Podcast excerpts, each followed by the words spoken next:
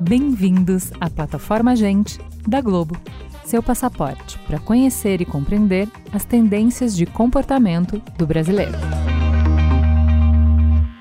O negócio dos festivais de música foi uma das áreas mais impactadas pela pandemia do coronavírus. Mas, como dizem, a música nunca para de tocar. Em 2022, ela ressurgiu com força, marcando o retorno triunfante dos festivais, grandes ou pequenos, em todo o planeta. No Brasil, não foi diferente e segue assim. Em 2023, vimos uma explosão de novos festivais em todo o país e a consolidação de São Paulo como um destino para mega eventos. Uma dessas novidades foi o The Town, que ocupou de forma inovadora o Autódromo de Interlagos. Além de um line-up afinado, com estrelas nacionais e internacionais, o The Town se destacou por possuir um plano completo de acessibilidade e metas ousadas de sustentabilidade. Isso mostra uma das principais tendências que os festivais precisam pensar para o futuro, além do uso de tecnologias. O mundo mudou e, com ele, as perspectivas e preocupações das pessoas. Hoje, mais do que nunca, há um chamado por diversidade, inclusão e sustentabilidade nos palcos dos festivais, nas equipes de produção e nas ações dos patrocinadores. O que nos aguarda no futuro deste universo tão especial? Como a música, a cultura e a sociedade continuarão a se entrelaçar nos palcos e nos bastidores dos festivais. Eu sou Túlio Custódio e é isso que vamos descobrir juntos. Aumenta o som e chega mais.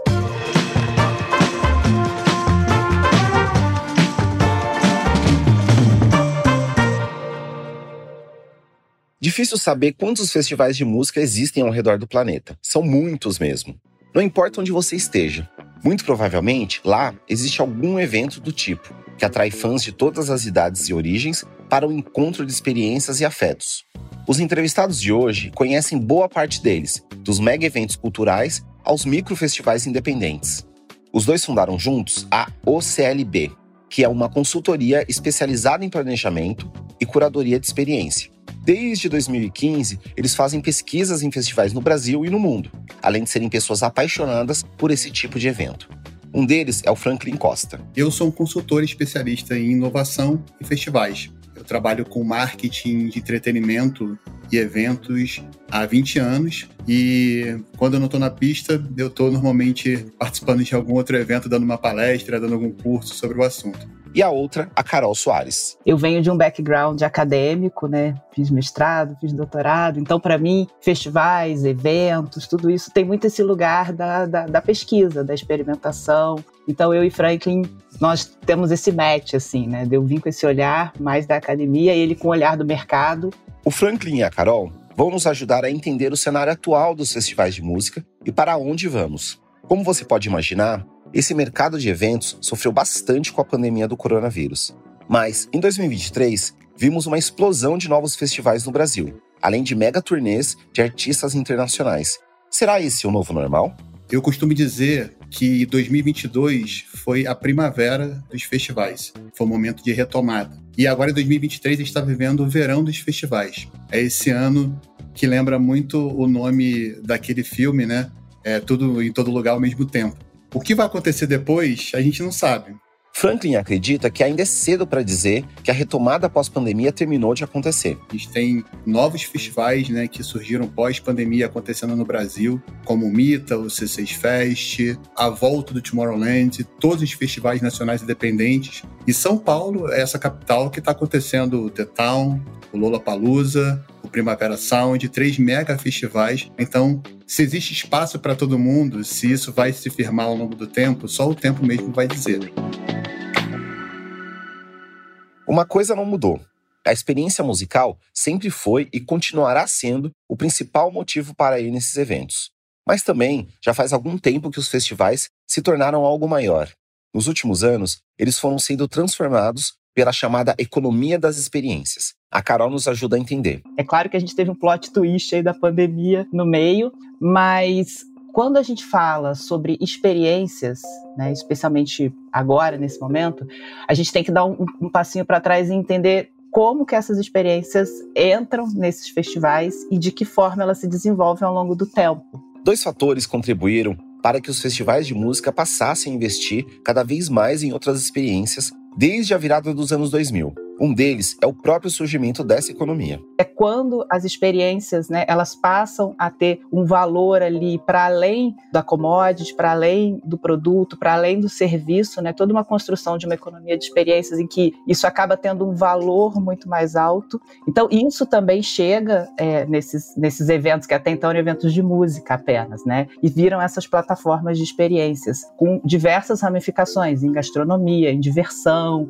A internet, os smartphones smartphones e a possibilidade das pessoas de co-criarem as suas próprias experiências a partir de selfies, vídeos e outras formas de conteúdo são outro fator que mudou os festivais. Então, por um lado, você tem todo esse movimento de valorizar essas experiências atrelado às redes sociais, à internet, porque até então, em 85, você ia para um festival e você só via sobre aquilo na Globo. E olhe lá, né, se fosse o Rock in Rio. A partir dos anos 2000, todo mundo que está no festival começa a contar a sua experiência para fora. As pessoas passam a ser protagonistas de suas histórias, cada uma vivendo e compartilhando a sua própria narrativa. Então, não é só a música, não é mais só a música, né? A gente está falando de um território de diversas possibilidades para as pessoas experienciar diversas coisas, né? Sentirem diversas sensações, mas principalmente também compartilharem inúmeras coisas que estão acontecendo ali dentro. Ou seja, vale a experiência, mas também o quanto ela é compartilhável com outras pessoas.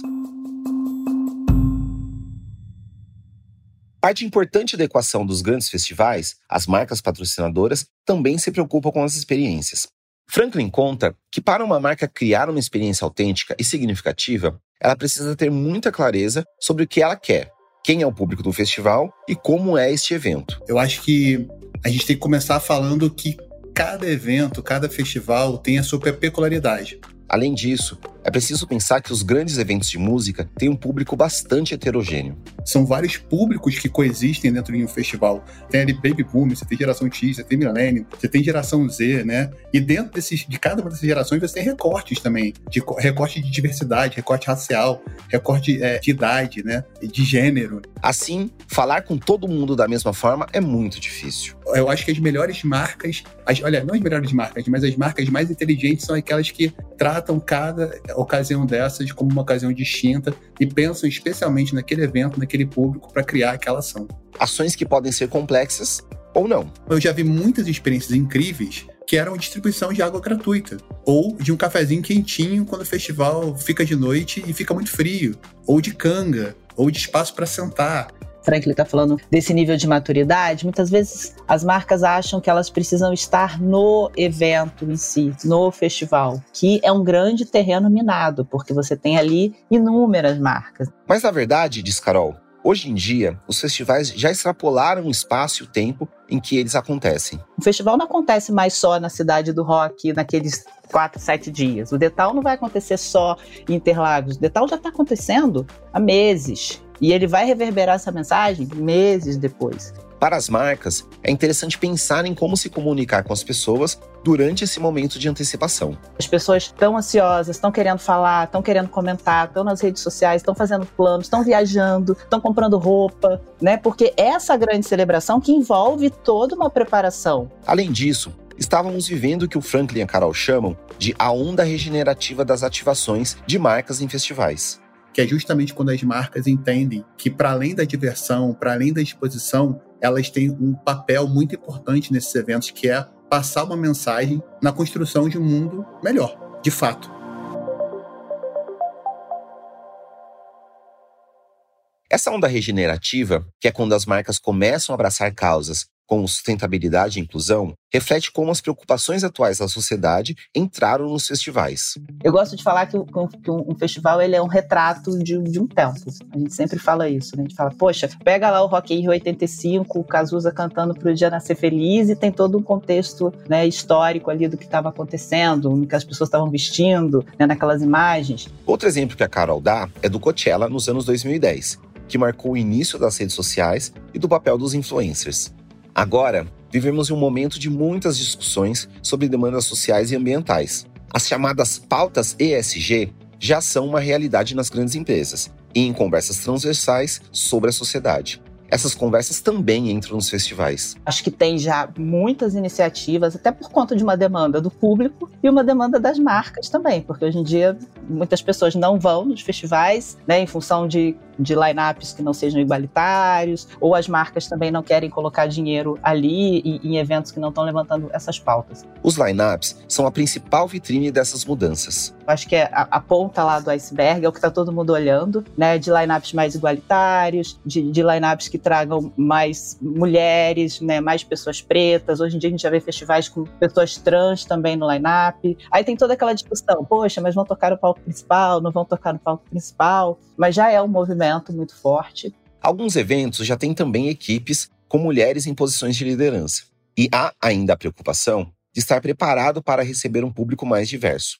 O The Town, por exemplo, organizou um plano detalhado de acessibilidade que incluía serviços de vans adaptadas, kits sensoriais, mapas táteis e tradução em Libras, entre outras ações. Sempre tem questões de locomoção dentro, até porque os espaços não são também muito favoráveis né, para isso, mas a gente já vê palcos com, com libras, né? Então já tem inclusive marcas patrocinando iniciativas é, para apoiar pessoas com deficiência dentro dos festivais. Carol acha, porém, que ainda falta consistência. Acho que muitas vezes a gente vê muitas iniciativas soltas, sabe? Um, um ano o line-up tá muito legal, tem muitas mulheres, tá muito igualitário. Aí o mesmo festival no outro ano derrapa. Então, um ano faz uma iniciativa super legal de uma campanha e no outro ano não faz. Parte das dificuldades para evoluir nessas pautas modernas tem relação com a própria ciência dos festivais.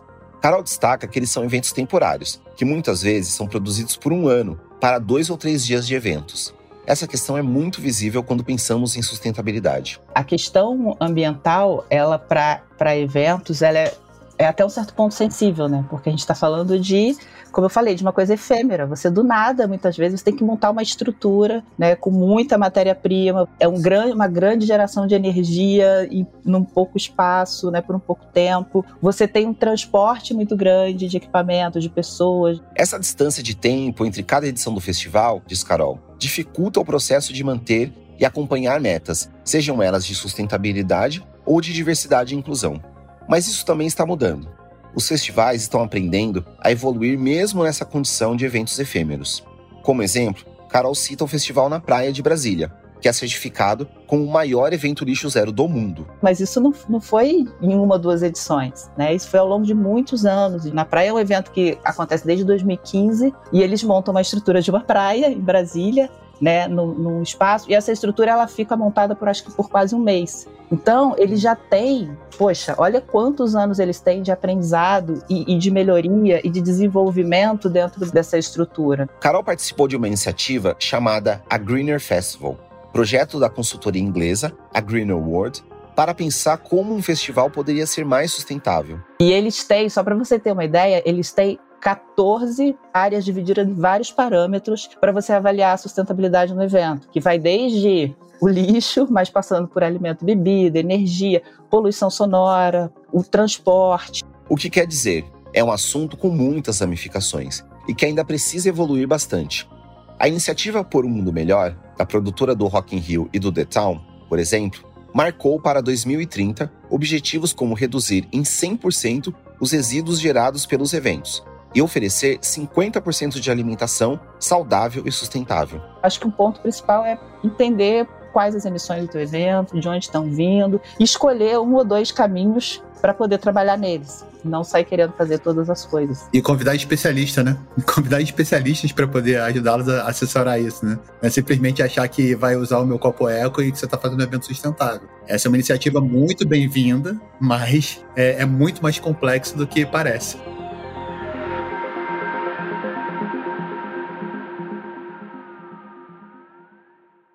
Mas não é só a pressão da sociedade por um mundo melhor que mudou os festivais. Os avanços tecnológicos seguem sendo uma força por trás das transformações desses eventos. A experiência de eventos virtuais, por exemplo, muito utilizada durante a pandemia, é uma novidade que veio para ficar. Eu costumo dizer que as experiências online, virtual né, e presencial, elas são duas frutas diferentes. Elas são frutas, são dois tipos de experiências, mas são maçãs e bananas mas que o segredo é você saber usá-las em conjunto, complementar e fazer aquele saladão de fruta gostoso. Em conjunto, as duas abrem grandes possibilidades. Primeiro, o ganho da experiência digital, que é de escala, de acessibilidade, de alcance, se traduz em números que para a marca é muito valioso na hora dela mostrar os resultados do investimento obtido. Né? Então, quando a gente está falando sobre o online, hoje a gente está falando basicamente sobre os streamings. O streaming ganhou muita força na pandemia e tende a crescer cada vez mais, principalmente para os grandes eventos. Este ano, o Tomorrowland, festival de música eletrônica belga, fez uma transmissão online durante 10 dias seguidos. A quantidade de é, adolescentes que têm menos de 18 anos que querem conhecer o Tomorrowland e ainda não podem conhecer, e quando veem os vídeos ficam com aquele desejo de quando eu fizer 18 anos, a primeira coisa que eu vou fazer vai ser para ir para esse festival, é enorme, gigantesco e é global. No Brasil, o Rock in Rio é um exemplo nesta área. Em 2022, entre a transmissão do Multishow e em outras plataformas da Globo, foram mais de 40 milhões de telespectadores. O The Town também estreou com transmissão na TV e na web, e em breve deve divulgar grandes números de audiência. Mas a tecnologia, lembra Franklin, é apenas um meio. Ela nunca pode ser o fim. Quando você pensa nela como fim, você já se perdeu na proposta da experiência. Eu penso muito em como que a tecnologia pode ajudar nessa experiência que está ali, de você colocar milhares de pessoas juntas no mesmo lugar e, e, e ela fluir para que a gente tenha menos gargalo de fila, a gente tenha menos problema de espera, a gente tenha menos experiências negativas ali dentro do evento. Carol destaca que ainda precisamos evoluir em questões tecnológicas simples, como a rede de internet. Isso é um problema hoje, né? Você coloca muita gente ali, você realmente não tem, não tem sinal, e isso não só para a experiência do público, mas também para a experiência do evento. O bar, a maquininha não está funcionando funcionando direito. A gente ainda tem muita dificuldade nessas tecnologias de serviço. A preocupação com a melhoria dos serviços e das experiências também passa pelo fato de que o aumento dos festivais parece ser um bom negócio para as cidades que os recebem. Túlio, a gente costuma falar que um festival tem muito no seu DNA a cidade que ele, que ele acontece e vice-versa também. Né? A cidade, depois de longos, muitos anos do, aquele festival, ela acaba também tendo um pouco daquela identidade. Além dessa característica cultural, os festivais de música têm impactos profundos na economia e no turismo. E eu acho que uma das coisas super é, impactantes que a gente vê, a Secretaria de Turismo de São Paulo, ela sempre faz pesquisas no Lola Palusa e para mim é, é, é uma, uma, referência super importante porque raramente as, as, prefeituras, as cidades, os eventos divulgam esses números, né? E para o Lola Palusa, mais de 50% das pessoas que vão ao Lola Palusa são de fora de São Paulo. A mesma coisa acontece também para o Rock in Rio mais de 50% das pessoas são de fora do Rio de Janeiro. E é muito provável que essa situação tenha se repetido no Town. Claro que são dois mega eventos, né, de impacto nacional, com pessoas do Brasil inteiro. Mas, por exemplo, semana passada, semana, umas duas semanas atrás, a gente teve também num evento, no Festival Novo, no Rio, e os organizadores falaram pra gente: olha, a gente teve aqui pessoas presentes de todos os estados do Brasil. Para a Carol, essa questão do festival como uma fonte de receita para o turismo e para a cidade é muito mais importante do que ainda é percebido pela maioria das prefeituras e dos serviços públicos. Vide agora o, o, as cidades pedindo para Taylor Swift irem se apresentar pelo poder que tem um, um show dessa dimensão é, na economia da, da cidade. Seja pela economia ou pela busca de novas experiências, o fato é que a tendência de crescimento segue para os festivais brasileiros. O que traz a pergunta: ainda tem espaço para mais? Eu acho que sim, tem espaço para crescer, mas existe uma necessidade de planejar esse espaço, né, e de estruturar isso e chamar a sociedade também para conversar. É importante a gente lembrar que existem os mega festivais, existem os grandes festivais, os médios festivais e os pequenos também. Existe até os micro festivais. Então você consegue ter uma amplitude muito grande de eventos. A gente é entusiasta, a gente sempre vai falar que cabe mais um. Os festivais de música são rituais coletivos que nos conectam em um nível profundo. Eles nos lembram da nossa capacidade única de nos unir, transcender barreiras e compartilhar momentos. Mas, acima de tudo, das novas tecnologias e das experiências inovadoras, o que importa ainda é a música e o poder que ela tem de transformar o mundo. Até a próxima.